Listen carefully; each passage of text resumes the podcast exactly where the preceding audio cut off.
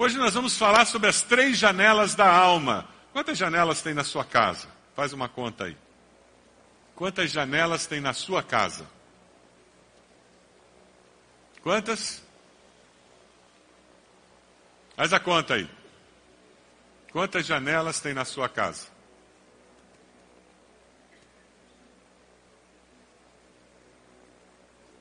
Gente, eu tentei fazer essa conta, tem muita janela na minha casa. Por isso que ladrão entra com facilidade.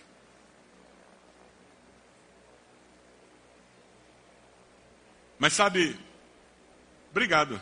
Na nossa alma, a Bíblia diz que nós temos três janelas. E eu queria falar sobre essas três janelas da alma. Você pode abrir sua Bíblia lá em 1 João, capítulo 2? 1 João, capítulo 2, a partir do versículo 15. Hoje nós estamos encerrando os sermões baseados nesse livro. Se você não terminou de ler o livro, continue, termine de ler. O sermão de hoje é baseado no, no capítulo 9. Nós vamos usar alguma coisa do capítulo 9. E eu vou pedir que você pegue um encarte nós não temos hoje um esboço da mensagem para você acompanhar, mas nós temos um encarte, porque ao longo da mensagem você vai usar esse encarte. Por favor, retire da revista esse encarte, para que você possa acompanhar a mensagem. Tá certo? Usando o conceito do capítulo 9, esse sermão foi preparado. Mas antes de começar mesmo a mensagem, eu queria compartilhar dois conceitos com vocês que eu compartilhei hoje cedo. Nós temos na nossa livraria mais alguns livros do mesmo autor, caso você queira conhecer um pouco mais o que ele já escreveu. Uma Vida Poderosa de Oração, Liberando o Fluir do Avivamento, Mãos Limpas, Coração Puro, depois Retorno à Santidade, Salvo, Seguro e Transformado. São os cinco livros desse autor que nós temos disponíveis em português. Nós conseguimos para a nossa livraria, eles estão ali à sua disposição. E nós também recomendamos hoje cedo alguns livros devocionais para ajudar a sua vida devocional. O primeiro deles, do Oswald Chambers, é Tudo para Ele. É um livro muito interessante, é um clássico cristão. Também tem o Mananciais no Deserto. Esse livro eu tenho recomendado que toda família tenha esse livro. É um livro excelente para alguém ou para uma família que está passando por um momento de crise. Você conhece alguém que está passando por um divórcio? passando por luto, alguém que está passando por uma crise financeira, alguém que está passando por um grande problema, compre esse livro e põe na mão da pessoa. Ah, mas ele não crê em Deus, põe o livro na mão da pessoa. Ah, mas ele não gosta de ler, põe o livro na mão da pessoa. Você vai ficar surpreso. E como a leitura desse livro, Mananciais do Deserto, vai fazer diferença na vida das pessoas e vai aproximá-la de Deus. São mensagens excelentes de conforto, de alento. Você conhece alguém que está passando por um momento de crise, de dificuldade? Compre esse devocional e coloque nas mãos dessa pessoa. Mananciais do Deserto. O outro é Momentos com Deus. É um livro de leituras devocionais de devocionais para casal. Eu e minha esposa já usamos esse livro um ano todo. Foi uma experiência muito proveitosa. Ele, além das devocionais, ele tem algumas perguntas para promover a conversa entre o casal. É fantástico esse livro. Vale a pena você usar esse livro. E o outro recomendado pelo pastor André para a juventude, Uma Vida Voltada para Deus, de John Piper. Você que é jovem, esse livro vai abençoar a sua vida também. Porque para ter intimidade com Deus, eu preciso buscar uma vida de santificação. E ela só vai acontecer quando eu estiver buscando a Deus, eu estiver gastando tempo com a palavra, eu estiver gastando tempo em oração. Não acontece de outro jeito. Não é milagre, não é coisa instantânea, não é miojo. Que nojo. Não é assim que a coisa acontece. Não é acrescentando água. Uma vida de santidade, uma vida de busca de Deus acontece porque eu decidi buscar Deus. Eu decidi investir tempo. Eu decidi que a minha vida ia ser diferente. Eu mudei prioridades da minha vida. Eu coloquei Deus em primeiro lugar. E aquele que busca, encontra. Aquele que pede, recebe. São promessas da palavra. Usando o texto de 1 João, para viver uma vida santa eu preciso manter fechadas as três janelas da alma. E é sobre isso que nós vamos conversar hoje. Como que nós conseguimos manter fechadas essas três janelas da alma para que a influência da sociedade sem Deus, para que Satanás não tenha capacidade de vir infernizar e atrapalhar a minha relação com Deus.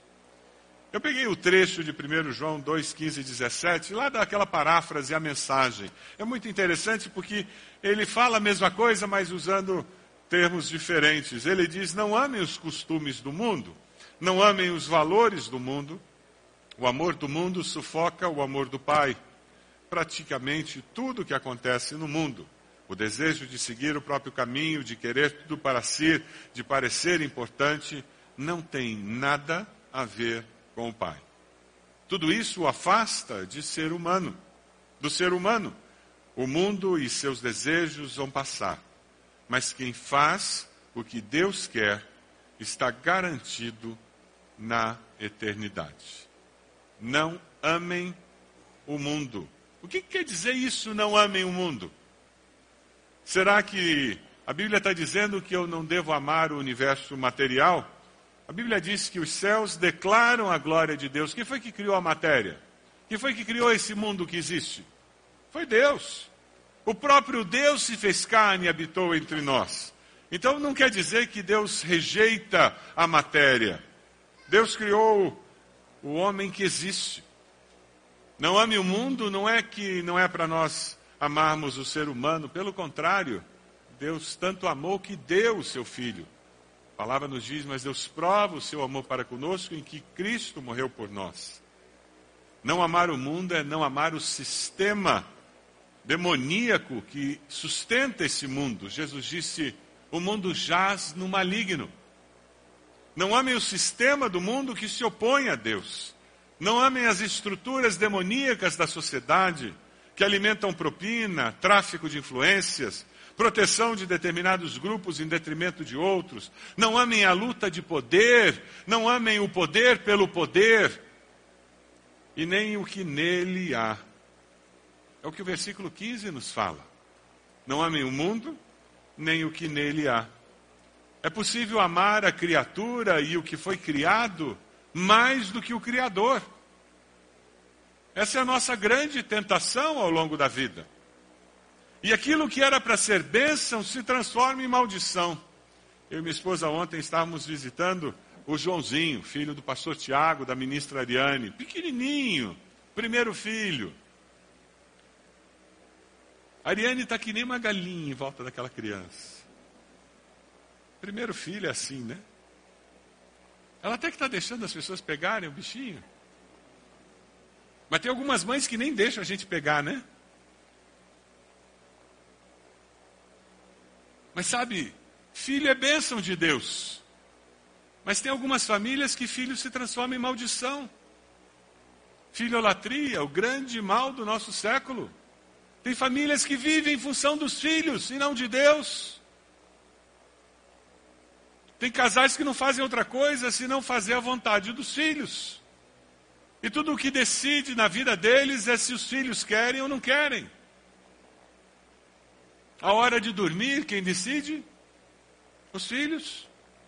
Não são os adultos maduros que sabem o que é bom, o que não é. Não, os filhos decidem. Fui dormir às três da manhã, ele não queria dormir.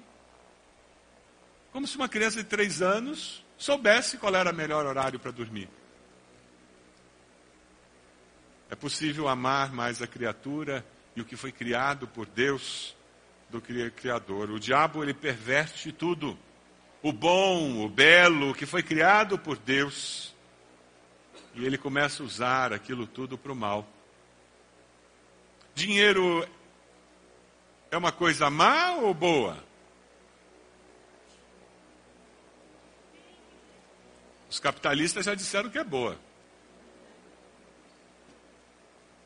Os socialistas disseram que é má. Dinheiro não é mal nem bom, gente. O dinheiro é amoral. O que dá uma conotação de valor ao dinheiro é como você usa o dinheiro e que tipo de relação você tem com o dinheiro.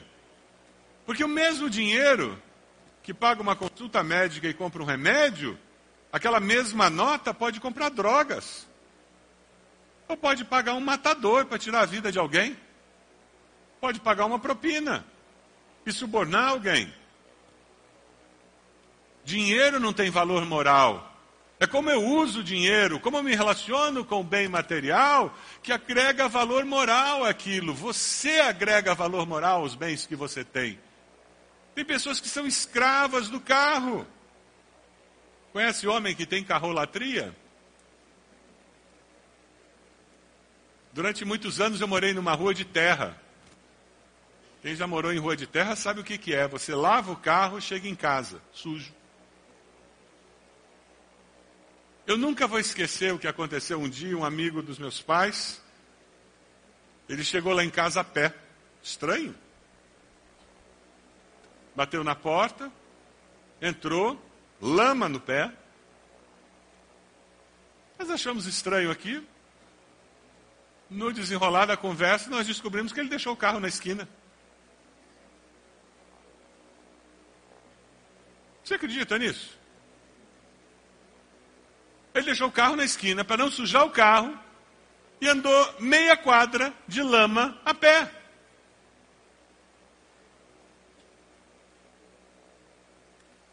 A maneira como ele se relacionava com aquele bem material demonstrava carrolatria. Ele não usava aquele bem material para servi-lo, ele servia aquele bem material. Deixa eu dar uma cutucada agora. Sabe aquele pai que não deixa filho comer biscoito no carro? Porque suja.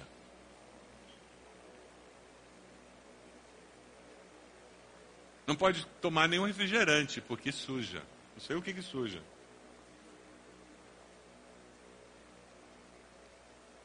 É impressionante como ah, nós temos dificuldades em nos relacionar com os bens materiais de uma forma saudável. É por isso que tantas pessoas têm dificuldade de batizar a carteira. A gente devia ter ali no batistério um lugar para a pessoa colocar a carteira no dia do batismo. E simbolicamente ela entrar no batistério com a carteira. Porque é muito comum, é muito fácil eu dizer que eu aceito Jesus, eu até ser batizado, e materialmente eu me, me comportar como um pagão. Eu continuo não sendo dizimista, eu não contribuo com as obras sociais da igreja, eu não contribuo com as obras de missões da igreja, e eu continuo sentado aqui. Porque na minha mente, dinheiro ainda é uma coisa que está presa e eu ainda vejo dinheiro como alguém que não conhece a Deus. Jesus não conseguiu mudar aquela cosmovisão na área financeira.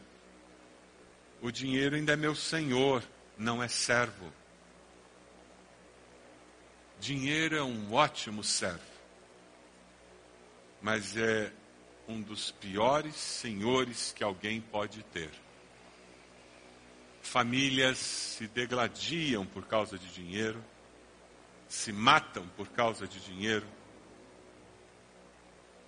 Às vezes, num velório, eu vejo a situação entre aqueles que sobreviveram e eu cá no meu coração eu digo, era melhor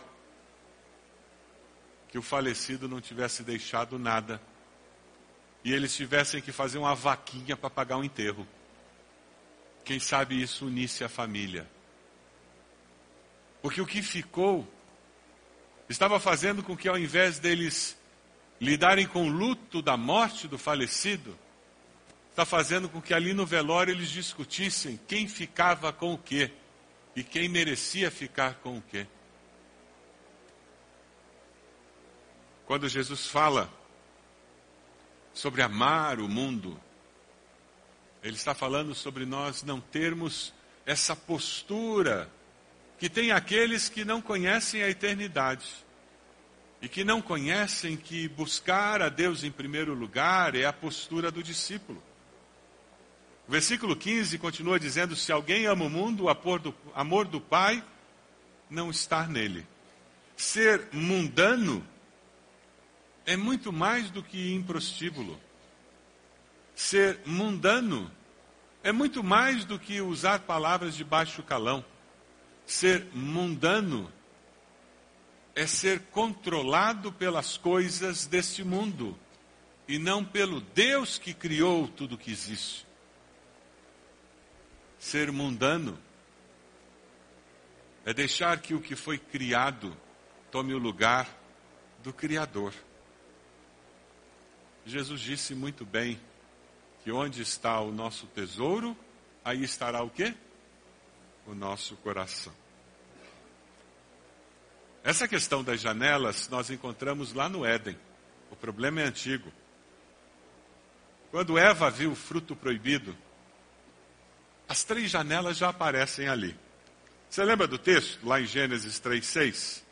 Quando a mulher viu que a árvore parecia agradável ao paladar, ela queria fazer alguma coisa para sentir aquilo. Ela era atraente aos olhos, ela queria ter o que a, o fruto da árvore. E além disso, desejável para dela se obter discernimento. Ela queria ser alguma coisa que ela não era ainda. Ela tomou do seu fruto, comeu e deu ao seu marido, que comeu também. O nosso problema é que Satanás ataca a sua vida, a minha vida, através dessas janelas. Efésios nos fala sobre essa batalha espiritual, dizendo: finalmente fortaleçam-se no Senhor e no seu forte poder, vistam toda a armadura de Deus para poderem ficar firmes contra as ciladas do diabo. Pois a nossa luta não é contra seres humanos, mas contra os poderes e autoridades, contra os dominadores deste mundo de trevas, contra as forças espirituais do mal nas regiões celestiais. É por isso que querer fazer o que Deus não deseja que façamos é pecado. Lá no versículo 16, você vai encontrar a referência a isso, dizendo que a cobiça da carne, ou os maus desejos da natureza humana, ou o desejo de seguir o próprio caminho. Nas traduções antigas eram as concupiscências da carne, que palavra feia, né? Ainda bem que nas traduções modernas eles tiraram a tal da concupiscência. Mas a primeira janela é querer fazer o que Deus não deseja que façamos. Nessa sociedade permissiva que nós vivemos, em que ter prazer se torna razão de ser, fica difícil entender que na vida cristã existem disciplinas espirituais que exigem de nós disciplina na vida. Vamos ler juntos Efésios 4, 22. Quanto à antiga maneira de viver, vocês foram ensinados, velho homem, que se corrompe por desejos enganosos a serem renovados no modo de pensar, a revestir-se do novo homem, criado para ser semelhante a Deus em justiça e em santidade, provenientes da verdade. Não entristeçam o Espírito Santo de Deus, com o qual vocês foram selados para o dia da redenção. Querer fazer o que Deus não quer que nós façamos para muitos jovens dá aquele sentimento de que eu estou perdendo a minha juventude. E é isso mesmo. Aos olhos da sociedade, você está perdendo a sua juventude. Recentemente eu conversava com um casal de nossa igreja que não está transando. Casal de jovens que não estão transando. Adivinha o que, que os amigos na faculdade dizem? Vocês são loucos. Como é que vocês vão saber se vocês se adaptam bem? Sexualmente falando. Tem que fazer test drive. Quando nós deixamos de fazer o que a sociedade diz que tem que ser feito, você vai dizer, mas você é um louco de não estar tá pagando propina. Paga todo aquele imposto? Ninguém paga. Por que, que você paga? Você é o único que paga. Já ouviu isso? E qualquer empresário cristão que paga seus impostos, ele ouve isso. E se bobear, ele ouve isso do fiscal. Aquele fiscal corrupto, que está louco para encontrar uma falha nos seus impostos para poder receber alguma coisa para molhar sua mão. Nesse mundo, nessa sociedade em que estruturas demoníacas controlam, esse mundo que jaz no maligno, as pessoas querem fazer o que Deus não quer que elas façam, cedendo à natureza humana. A batalha espiritual é não mentir, é não roubar, é planejar como usar as oportunidades da melhor maneira possível. Como nós lemos na nesse livro é aprender a ser crucificado, crucificando meus instintos e meus desejos, morrendo na cruz. Esse é o desafio.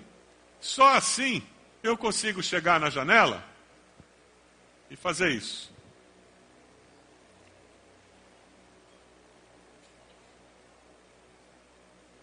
É o único jeito. E a influência do mundo desaparece. Se eu não tomo essa decisão, eu me torno vulnerável para que a influência do mundo tome conta da minha vida. Qual é a sua decisão? Vamos ler juntos os primeiros Coríntios, que nos alerta sobre isso de uma maneira muito clara. Essa decisão você toma todos os dias, o dia todo. Tudo me é. Tem alguém com revólver na sua cabeça para você ser honesto, ser íntegro, ser fiel? Tem alguém? Não. Você é íntegro nos seus negócios por quê? Porque alguém está obrigando você? Você é fiel à sua esposa, ao seu esposo, por quê? Ela não vai descobrir? Ou vai? Pelo menos durante algum tempo. Porque o diabo é esperto. Particularmente com os filhos de Deus. Não se iluda. Ele vai colocar você na armadilha, ele vai fazer você pecar, e depois ele vai fazer o quê? Ele vai trazer à luz o seu pecado para humilhá-lo e procurando humilhar o Deus que você diz que segue. Tudo me é permitido, mas nem tudo convém. Tudo me é permitido, mas eu não me deixarei que nada me domine. O corpo, porém, não é para a imoralidade, mas para o Senhor, e o Senhor para o corpo. Fujam da imoralidade sexual, todos os outros pecados que alguém comete fora do corpo os comete, mas quem peca sexualmente peca contra o seu próprio corpo. Acaso não sabem que o corpo de vocês é santuário do Espírito Santo que habita em vocês, que lhes foi dado por Deus e que vocês não são de vocês mesmos? Vocês foram comprados por alto preço. Portanto, glorifiquem a Deus com o seu próprio corpo. Peguem esse encarte, por favor. Tem a quinta área. Você abrindo lá, tem a quinta área de purificação e submissão. Pegue um lápis.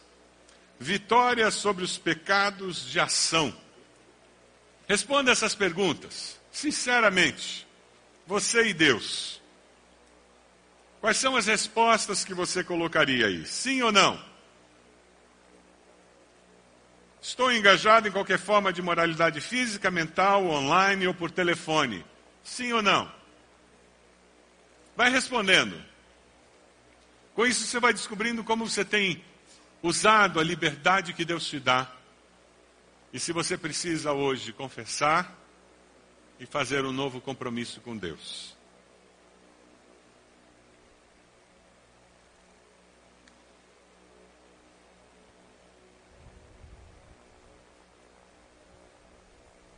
Tenho me comprometido vendo coisas impuras via cinema, TV, internet. Tenho hábitos que abusam ou negligenciam o meu corpo. Em minhas ações e estilo de vida, cometo idolatria, colocando alguém ou alguma coisa acima de amar e servir a Deus. Interessei-me por alguma forma de jogo ou esoterismo. Estou fazendo alguma coisa sobre a qual não tenho paz completa. Sou de alguma forma ríspido ou rude com os outros. Confesso os mesmos pecados frequentemente, mas falho em abandoná-los completamente.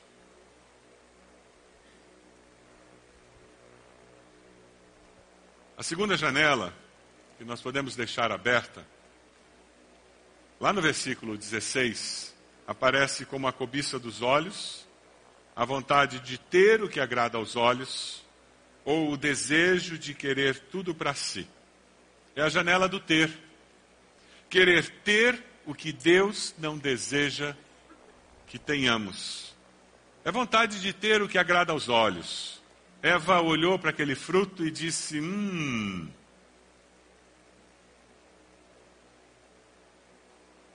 A Bíblia diz que o amor ao dinheiro é a raiz de todos os males. Não é o dinheiro. Basta o primeiro olhar.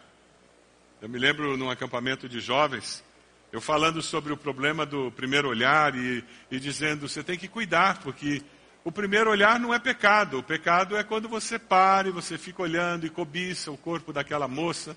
Aí um jovem muito palhaço virou e disse: Ah, pastor, gostei. Quer dizer, então, é a hora que eu bato o olhar, se eu gostei, eu continuo. Eu estou no primeiro ainda, então não é pecado. Mas na realidade, o nosso grande problema é cobiça. Porque a cobiça, ela alimenta a inveja. O vizinho comprou uma televisão de 72 polegadas. Rapaz, parece que o campo de futebol está lá dentro de casa.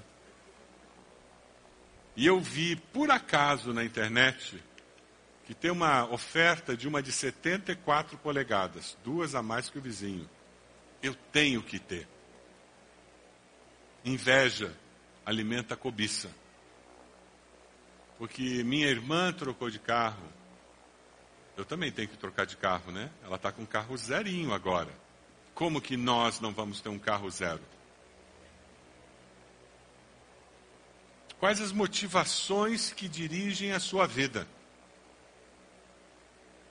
Quem é abençoado por Deus e se sente e vive abençoado por Deus,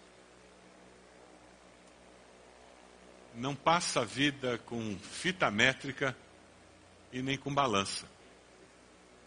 Quem tem mais de um filho sabe do que eu estou falando. Alguns filhos vivem com fita métrica e balança, pesando. Ah, mas você deu mais para ele do que para mim. O bombom dele é maior do que o meu. O pessoal mais antigo vai lembrar do que eu estou falando. Você lembra do tempo que refrigerante era produto de luxo? Lembra disso? Domingo, quando tinha visita, comprava uma Coca-Cola família. Lembra da Coca-Cola família?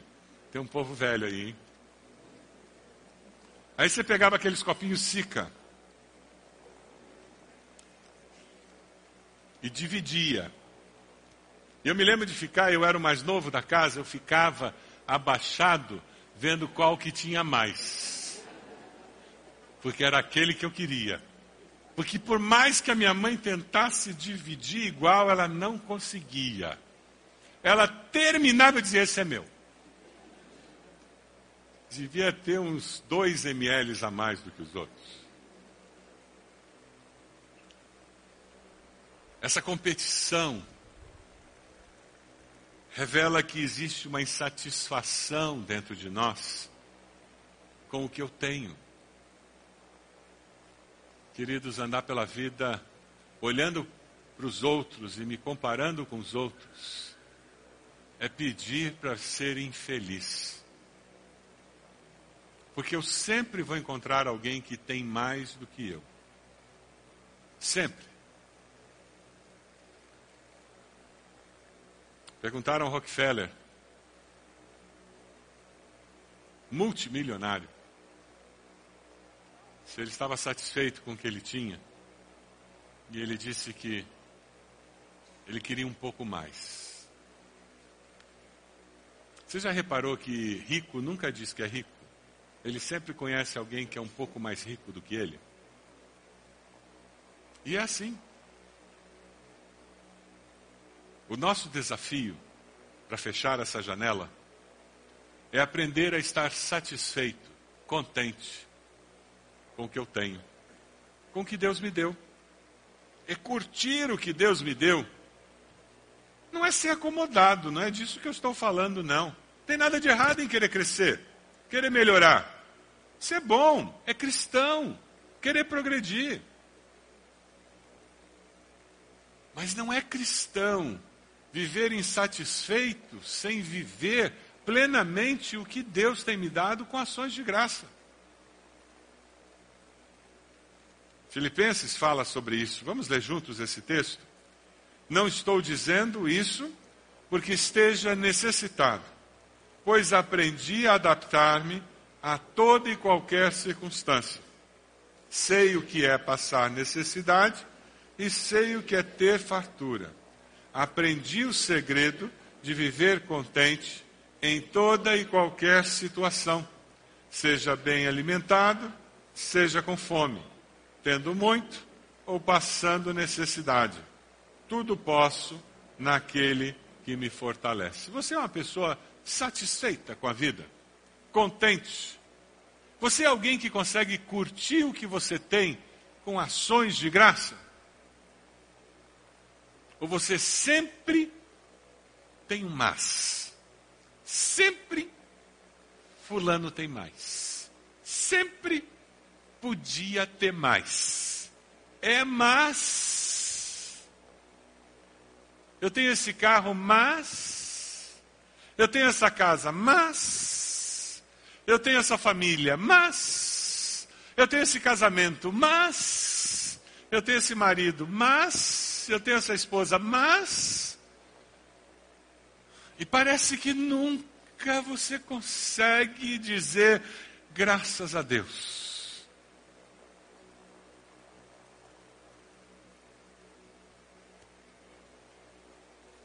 Quem passa pela vida com fita métrica e balança, escolhe ser infeliz e insatisfeito. Quem sabe hoje é o dia que Deus trouxe você aqui para você fazer uma doação para o inferno. Doar sua fita métrica e sua balança para o inferno. Porque quem vai para lá precisa. Mas cidadão do reino do céu não precisa disso. Porque cidadão do reino do céu só tem ações de graças no coração. Amém?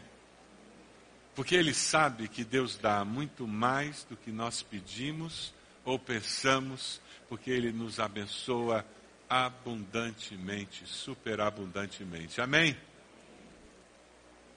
Amém mesmo? Para valer? Estar satisfeito com o que eu tenho é uma decisão que fecha a janela. Você percebe? Quando o diabo chega e diz: Viu o carro novo da fulana? Você olha o carro e diz: Que legal, mas olha que carro bonito, né? E você não se sente menor, porque a tua fubica velha quebrou e está na oficina.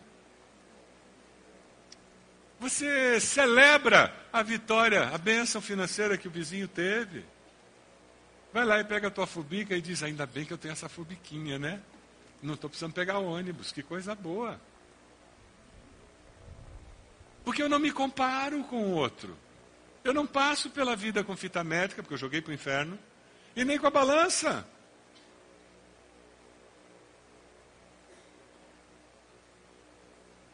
Libertação. Isso é uma atitude piedosa que mostra que Deus está em primeiro lugar. Dá uma olhadinha aí na segunda área. Pega esse folhetinho que a gente fez, pega a segunda área. Isso tem a ver com a nossa atitude piedosa com relação à vida. Tem algumas perguntas interessantes aqui. Vamos tentar responder algumas perguntas aqui? Vamos lá? Eu tenho uma atitude de indiferença com relação às coisas espirituais. Você tem que ser sincero. Quando alguém conta uma bênção espiritual, quando alguém convida para um culto, quando alguém convida você para ler a Bíblia, para estudar a Bíblia, para orar, qual é a tua resposta? Você é indiferente ou você, com empolgação, você diz que quer fazer parte disso? Sim ou não? Não é metade não, gente. Não tem. É sim ou não? O meu desejo pela oração, escrituras e testemunho é pouco intenso?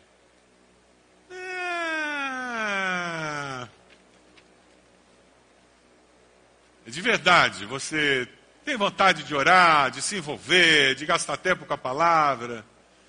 Meu tempo com as escrituras e oração é, na maioria das vezes, breve. Quando tem. Estou por demais preocupado com minha aparência, com dinheiro ou com o reconhecimento das pessoas. Por isso que eu vivo com fita métrica e vivo com balança, porque eu me comparo com os outros, porque eu imagino o que vão pensar de mim, né? Eu não posso não posso morar naquele apartamento, eu tenho que ter um apartamento melhor. Imagina. Como é que eu vou levar a célula naquela casa? Não pode. Eu fico irritado com rapidez quando sou corrigido ou desrespeitado. Eu sou conhecido como alguém que tem pavio curto. Eu tenho uma atitude de dúvida ou de incredulidade. Eu tenho atitudes muito críticas ou ríspidas. Tenho uma tendência à reclamação e murmuração. Frequentemente falho em dar graças e louvar a Deus em todas as situações. Eu tenho falhado em adotar uma atitude de contentamento em Cristo Jesus. A primeira janela é a janela do fazer, a segunda janela é a janela do ter, e a terceira janela é a janela do ser. É querer ser o que Deus não deseja que nós sejamos. O versículo 16, ele nos fala de ostentação dos bens na NVI, orgulho pelas coisas da vida, na tradução na linguagem de hoje, e a mensagem fala o desejo de parecer importante. Você se lembra de lutar para pensar em que você sabia mais do que você de fato sabia? Lembra disso? Adolescente é craque de fazer isso. Ele quer parecer mais esperto do que de fato ele é. Na imaturidade, na insegurança, num grupo de amigos. Você já tentou parecer mais rico do que você é?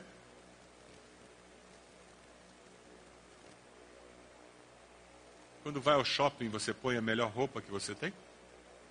Tem gente que faz isso. Só porque foi no shopping. Porque quer que as pessoas pensem, ah, mas na loja tratam a gente diferente. O pior é que é verdade mesmo. Pior é que é verdade.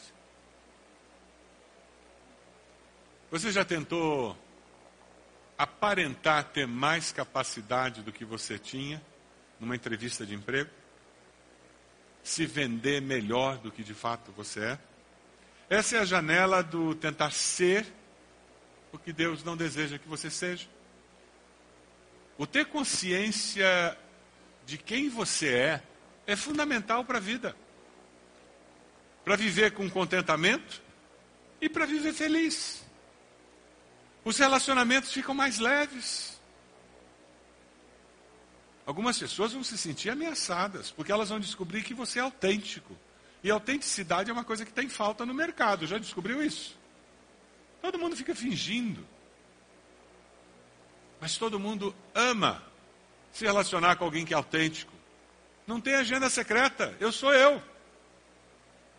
Eu nunca esqueço uma pessoa que veio visitar a nossa igreja, primeira vez que entrou na nossa igreja, nunca tinha ido numa igreja evangélica. Uma pessoa muito crítica, muito crítica. E depois eu fui almoçar com, com essa pessoa. E eu estava curioso para saber as impressões, né? E ela fez uma observação que eu nunca ouvi de ninguém e nunca mais ouvi ninguém fazer. Mas eu achei muito interessante a maneira como essa pessoa colocou é, a observação. Ela disse: Eu achei muito interessante. Foi a primeira vez na vida que eu conversei com pessoas que tinham um olhar limpo. Eu disse: o que você quer dizer com isso? E ela disse: As pessoas conversavam comigo e eu percebia que ninguém tinha uma agenda. Elas estavam simplesmente conversando comigo, me dando as boas-vindas, falando comigo sobre vários assuntos, e ninguém tinha uma agenda. Essa pessoa é uma pessoa muito envolvida na área jurídica, muito acostumada com manipulação de poder, eu saí dali louvando a Deus. E o povo de Deus é assim mesmo. Nós somos quem nós somos. Nós nos amamos sabendo quem nós somos. Porque nós somos quem Deus deseja que nós sejamos. Essa janela fica aberta por aqueles que estudam, não pelo conhecimento, mas pelo título, achando que o título é mais importante do que o conhecimento. Pessoas que são escravos da aparência e acham que tem mais valor porque vestem determinada roupa, porque dirigem determinado carro, moram em determinado lugar, que gastam o que não têm para aparentar o que não são. É irônico, no mínimo. Vivem em função de uma glória que é passageira, de aplausos que são falsos. Esse tipo de pessoa valoriza orgulho e vaidade, que a Bíblia diz que é passageiro. Lá em Tiago, o apóstolo nos fala sobre isso, dizendo: Ouçam agora vocês que dizem, hoje ou amanhã iremos para essa ou aquela cidade, passaremos um ano ali, faremos negócios, ganharemos dinheiro. Vocês nem sabem o que acontecerá amanhã. Qual é a sua vida? O que é a sua vida? Vocês são como uma neblina que aparece por um pouco de tempo e depois se dissipa. Em vez disso, deveriam dizer: se o Senhor quiser, viveremos e faremos isto ou aquilo. Agora, porém, vocês se vangloriam das suas pretensões. Toda a glória como essa é maligna. Portanto, pensem nisso. Quem sabe que deve fazer o bem e não faz, comete pecado. Como você está gastando os anos de vida que Deus tem te dado, investindo essa energia que Deus tem te dado? Que diferença você tem feito na vida de outras pessoas, na sua família? Por favor, tem mais na vida do que chás, assistir novela da Globo ou da Record. Tem mais na vida do que andar por shopping. Tem mais na vida do que fazer nada. Tem mais na vida do que sentar e ver novela, ou ler novela, ler livros. Tem mais na vida do que acumular títulos universitários. Tem mais na vida do que ganhar dinheiro.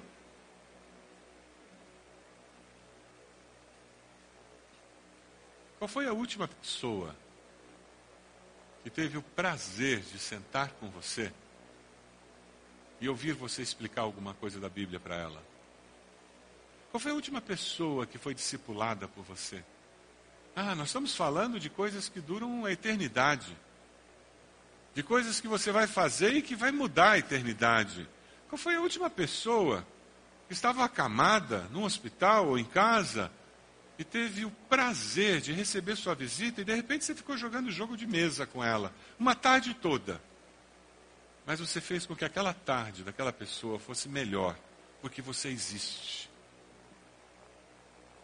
Ah, mas eu tenho que parar de olhar para o meu umbigo, para as minhas mazelas, é isso mesmo.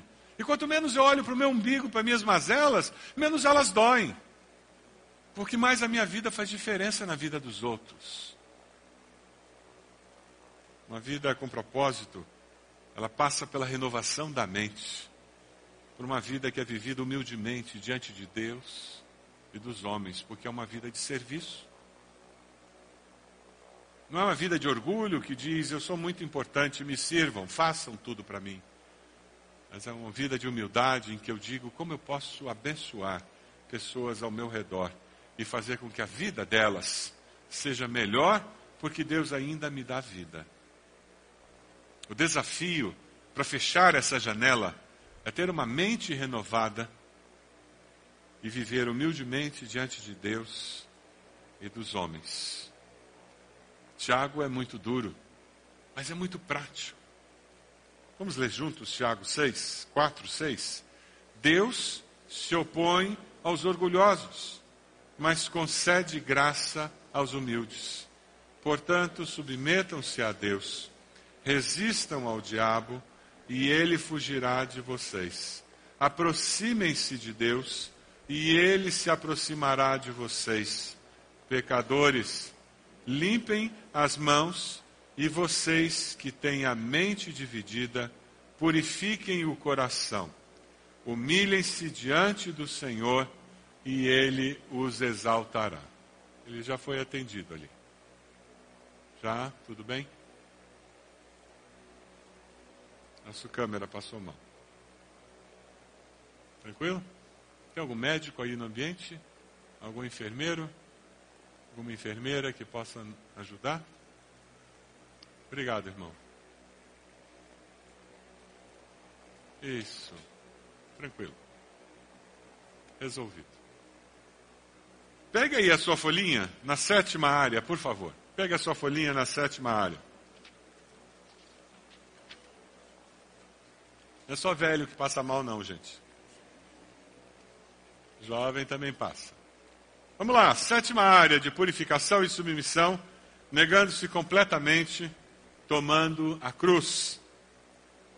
Quando a gente pensa sobre essa necessidade de fechar essa janela, tomar a cruz negando a si mesmo é fundamental. Existem áreas da minha vida sobre as quais não, me, não sinto paz completa. Continuo praticando certas coisas, mesmo sentindo uma culpa incômoda ou sem estar seguro de que elas são corretas, só porque eu quero aparentar alguma coisa. Tenho deixado que o medo ou a inconveniência me impeçam de seguir totalmente as direções de Deus. Coloco pessoas e coisas na frente do seu relacionamento com Deus e do serviço a Ele. O trabalho, a família ou a recreação se tornaram ídolos que têm prioridade sobre Deus. Tenho falhado intencionalmente em submeter certas áreas da minha vida ao controle total de Deus. Como é que a gente fecha essa janela? Arrependimento, confissão, entrega, santificação. 1 João 9 é um texto muito conhecido. Se confessarmos os nossos pecados, Ele é fiel e justo para perdoar nossos pecados e nos purificar de toda a injustiça. Veja o versículo 17 do texto que nós estamos estudando. Versículo 17 no texto que nós estamos estudando diz: O mundo e a sua cobiça passam, mas aquele que faz a vontade de Deus. O sábio ele analisa a vida e em Provérbios ele diz: tudo é vaidade, é correr atrás do vento. Há tempo para todas as coisas. O tempo de fechar essas janelas é hoje. Se Deus mostrou que tem alguma coisa nessas listas em que a resposta é sim, é hora de tomar uma decisão e agir. Esse clipe do Baruch é muito especial. Ele nos fala sobre a importância do tempo e do tempo de agir. Deixe Deus ministrar o seu coração através dessa música.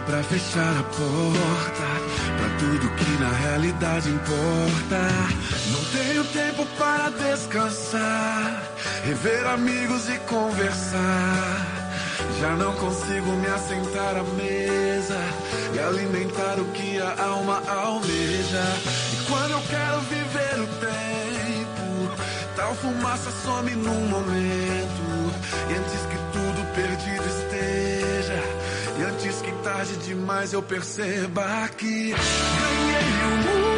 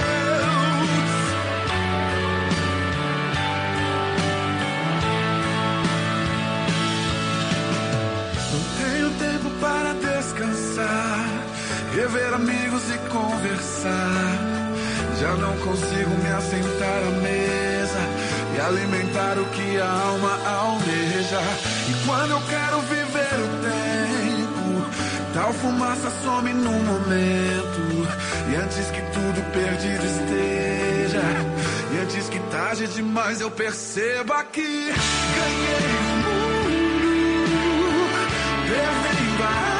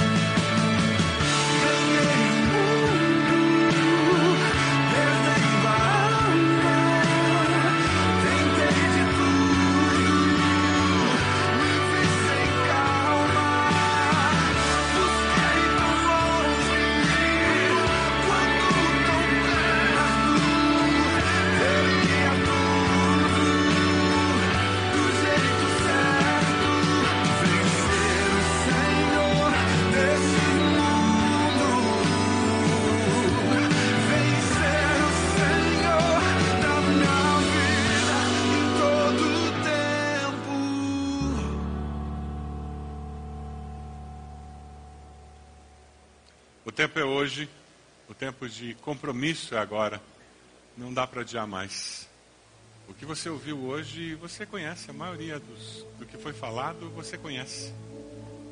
São janelas da sua alma que estão abertas. A pergunta é: você vai mantê-las abertas ou você vai fechar? A janela do fazer, o que Deus não quer que você faça. O meu desafio para você é que você feche e diga: Eu não vou mais ceder. Eu tenho valores cristãos e eu me comprometo com a ética cristã, com valores de Deus. Eu tenho um compromisso com Deus que é inegociável. Eu não vou ceder ao que os outros propõem, ao que essa sociedade sem Deus me propõe. Eu não quero ter o que Deus não quer que eu tenha. Eu não vou passar o resto da vida insatisfeito porque simplesmente eu não não estou conseguindo ter o que o vizinho tem, o que aquele parente tem, porque a vida do homem não consiste na abundância de bens. Eu já descobri isso. E eu vou fechar essa janela do ter, e eu vou fechar a janela do ser também, porque eu descobri que a minha identidade está em Cristo Jesus. Se eu sou alguém de valor, é porque eu sou filho de Deus. E não são nas coisas externas, não é no que as pessoas dizem de mim que eu encontro valor. Eu encontro valor no que Deus fala de mim. Amém? Você pode fechar seus olhos. O desafio que você está recebendo essa noite é de fechar essas janelas. Quem sabe, aí de cabeça baixa você vai ter que olhar essa tua lista. Essas três listas que você marcou. E tem alguns assuntos aí que ficaram pendentes, que apareceu claramente que precisa ter mudança. E você vai ter que dizer, Deus, eu estou disposto a experimentar mudança. O meu desafio é que você se coloque de joelhos onde você está. Se essa é a sua resposta para Deus, eu quero mudança, Deus. Eu quero fechar essa janela. E você identifica uma janela, duas, quem sabe as três, precisam ser fechadas hoje à noite. Como resposta tua ao Senhor. Uma resposta clara que você faz pela fé, dizendo: Deus, eu confio no Senhor. Eu creio no teu poder para me capacitar a viver isso. Eu quero santificação, Deus. Eu quero mudança de vida. Eu quero me tornar uma pessoa melhor porque caminho com o Senhor. Eu quero me tornar uma pessoa melhor porque eu decidi fechar essas janelas. Para que a minha alma se torne uma alma mais limpa, mais pura, mais santa. Diga isso para Deus. Fale com Deus agora.